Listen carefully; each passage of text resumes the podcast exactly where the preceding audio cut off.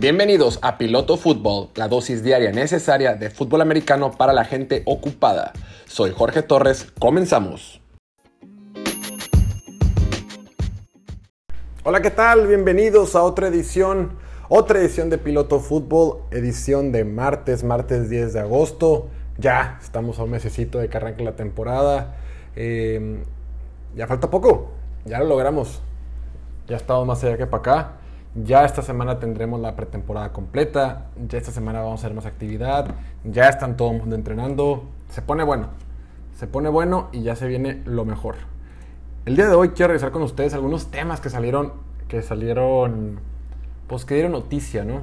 Que dieron noticia eh, en el mundo de la NFL. Quiero saber qué opinan, quiero que me digan qué piensan, quiero que me digan, este, ustedes cómo la ven. Son varios. De entrada yo quisiera empezar con Indianápolis. Ya lo comentábamos ayer, ¿no? El, calendario tan complicado que tiene Indianápolis. Después de la lesión que tiene Carson Wentz, su quarterback. Oye, qué rápido empezamos, no, ni, ni, ni chance de respirar ni nada, pero así es esto. Tenemos poco tiempo, esto es rápido. A perder tiempo a otra parte. no, el tema de Indianápolis. Yo estoy muy, muy este, consternado con, con, el tema del equipo de Indianápolis, porque Indianápolis pintaba para ser uno de los mejores equipos de la temporada. Indianapolis tiene una muy buena defensiva, de las 10 mejores de la liga, top 5 si me, si me, si me apuras. La línea ofensiva sí es de las dos mejores de la liga. Tienen un gran corredor que va a tener mucho éxito. Receptores yo creo que es el único, la, es el área que chance no es tan fuerte comparado con el resto del equipo, pero hay promesas ahí. Bueno, obviamente no con T.Y. Hilton, ¿no? me refiero con Pittman.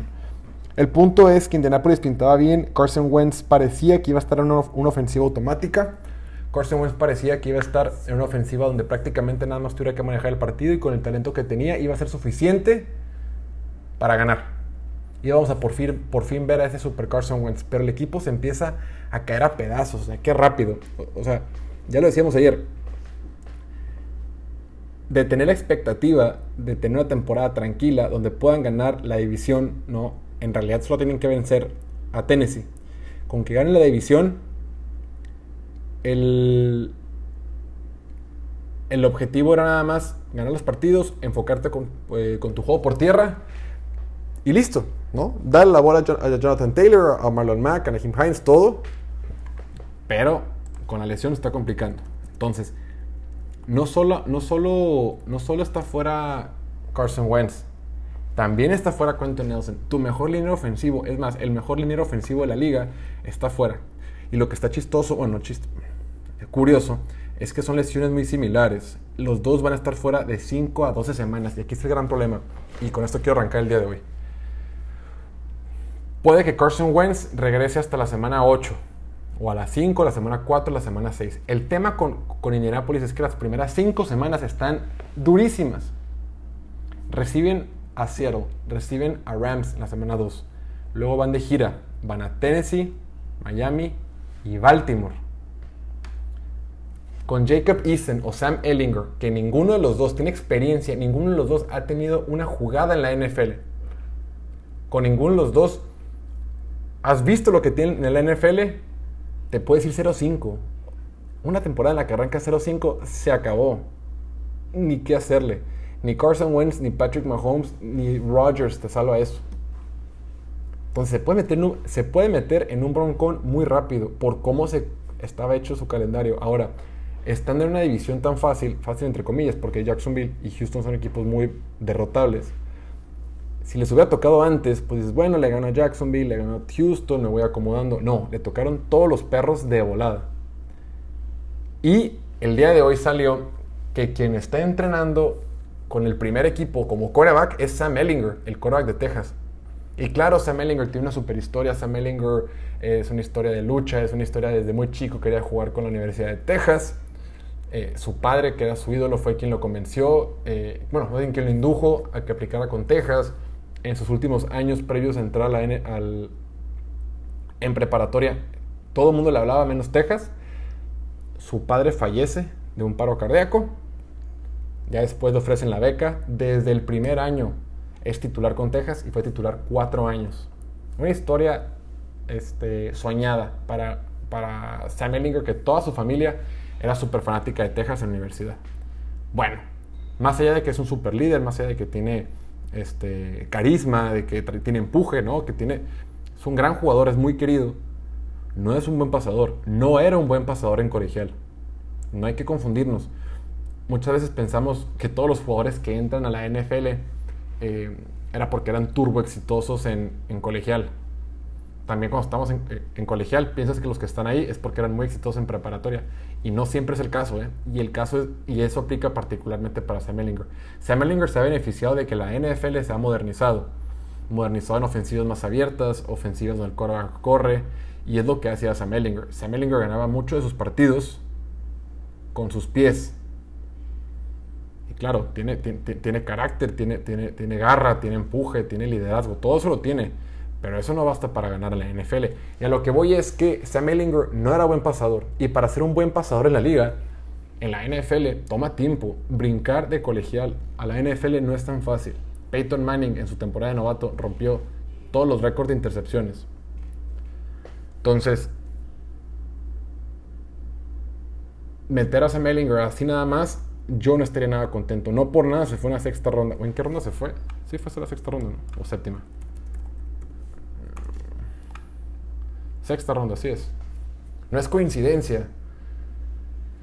Pero bueno, al parecer a Frank Reich les gusta más Sam Ellinger. Yo no sé hasta dónde van a llegar con él. Pero probablemente si arranca con este equipo, eh, arrancará la temporada 0-5. 0-5, imagínate Indianapolis 0-5. Qué rápido da vueltas la vida con el equipo de Indianapolis.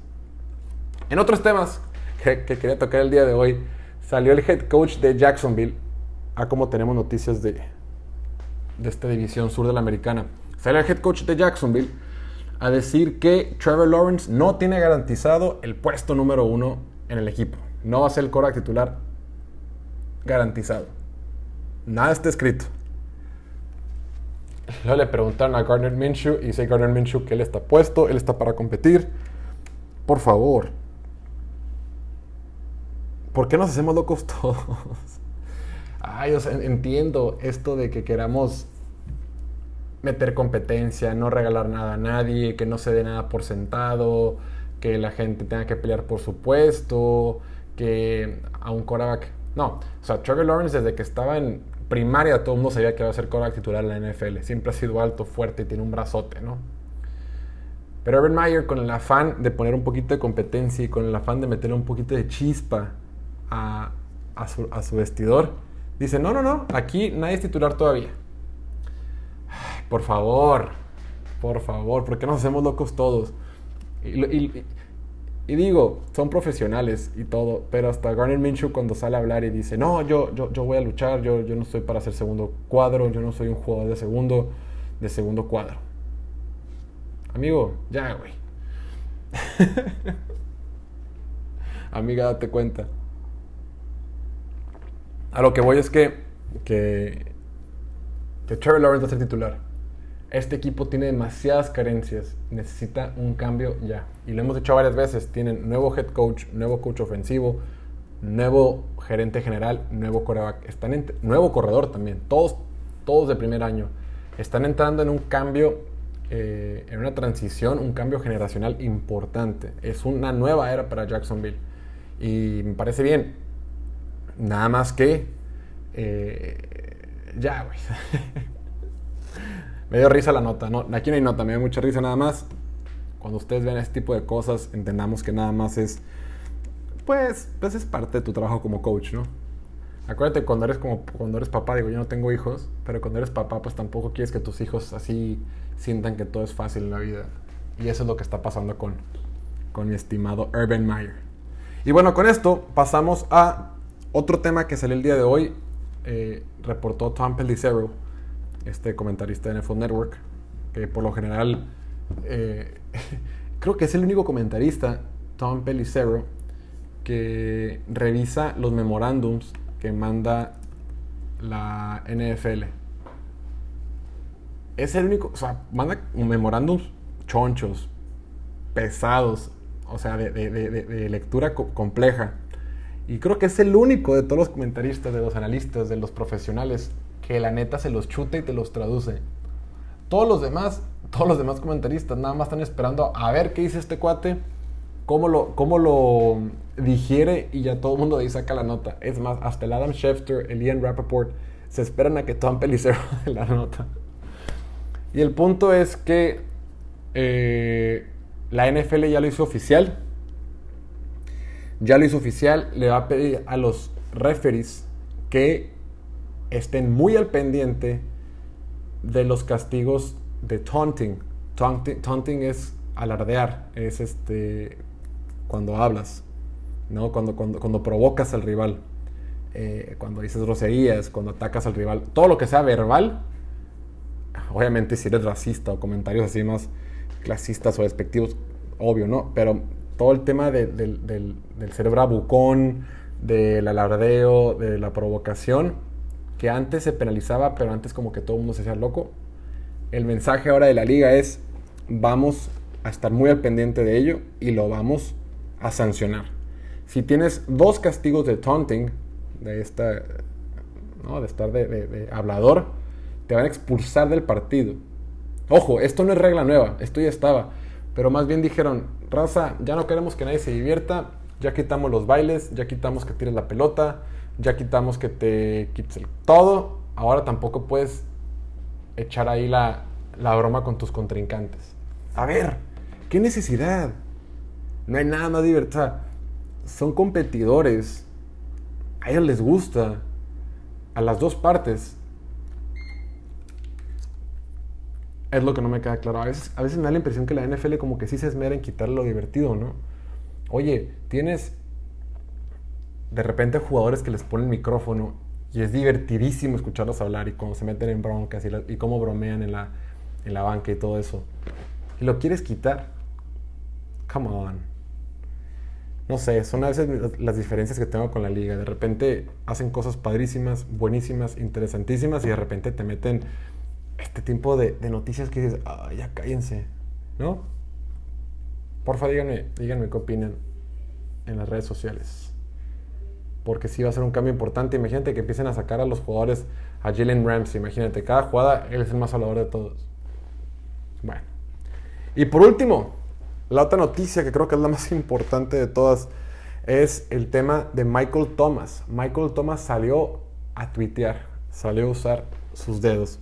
Y no solo con el comentario que puso ayer, ¿no? El día de ayer tuiteó algo así como de yo me mantuve callado para protegerlos. O sea, a ver, vamos a empezar por el principio. Michael Thomas estuvo lesionado la temporada pasada.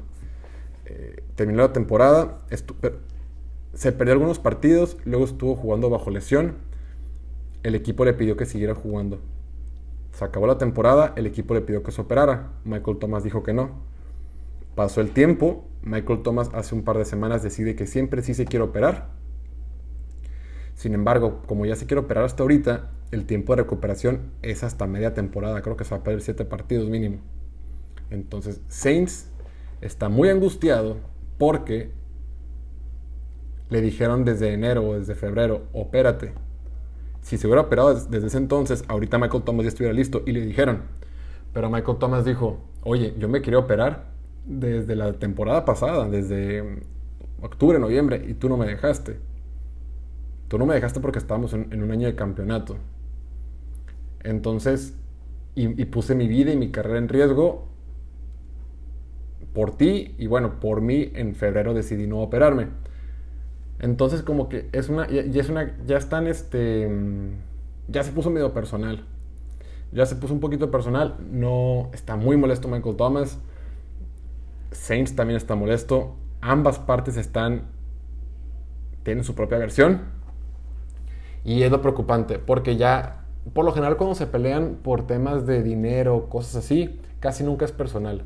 Casi siempre, pues nada más la neta, cada quien quiere sacar su lana. Pero en este caso particular, ya como está tuiteando Michael Thomas y lo que dijo Sean Payton, la expresión que hizo cómo se, y cómo se expresó de Michael Thomas, ya está, ya está muy fisurada la relación.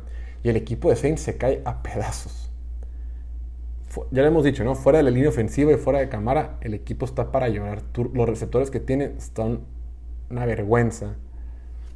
Mira, vamos a revisar. Porque está para llorar.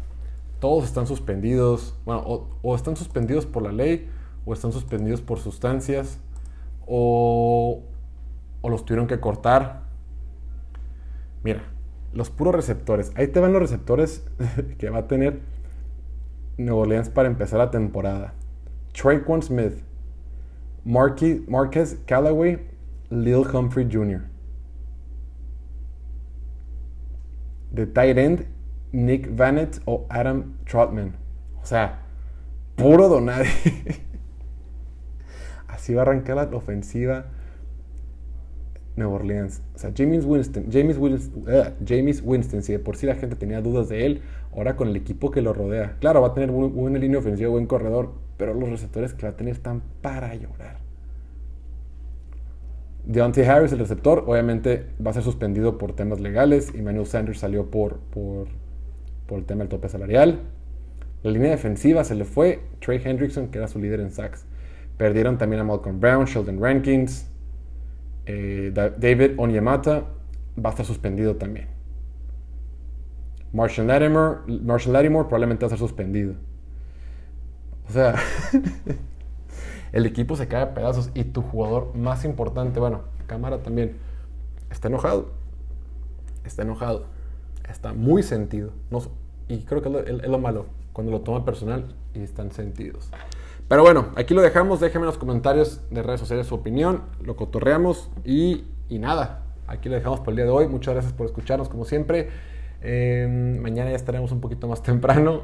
Y nada, cuídense mucho. Pónganse cubrebocas, lávense las manos. Y nada, nos vemos mañana. Chao.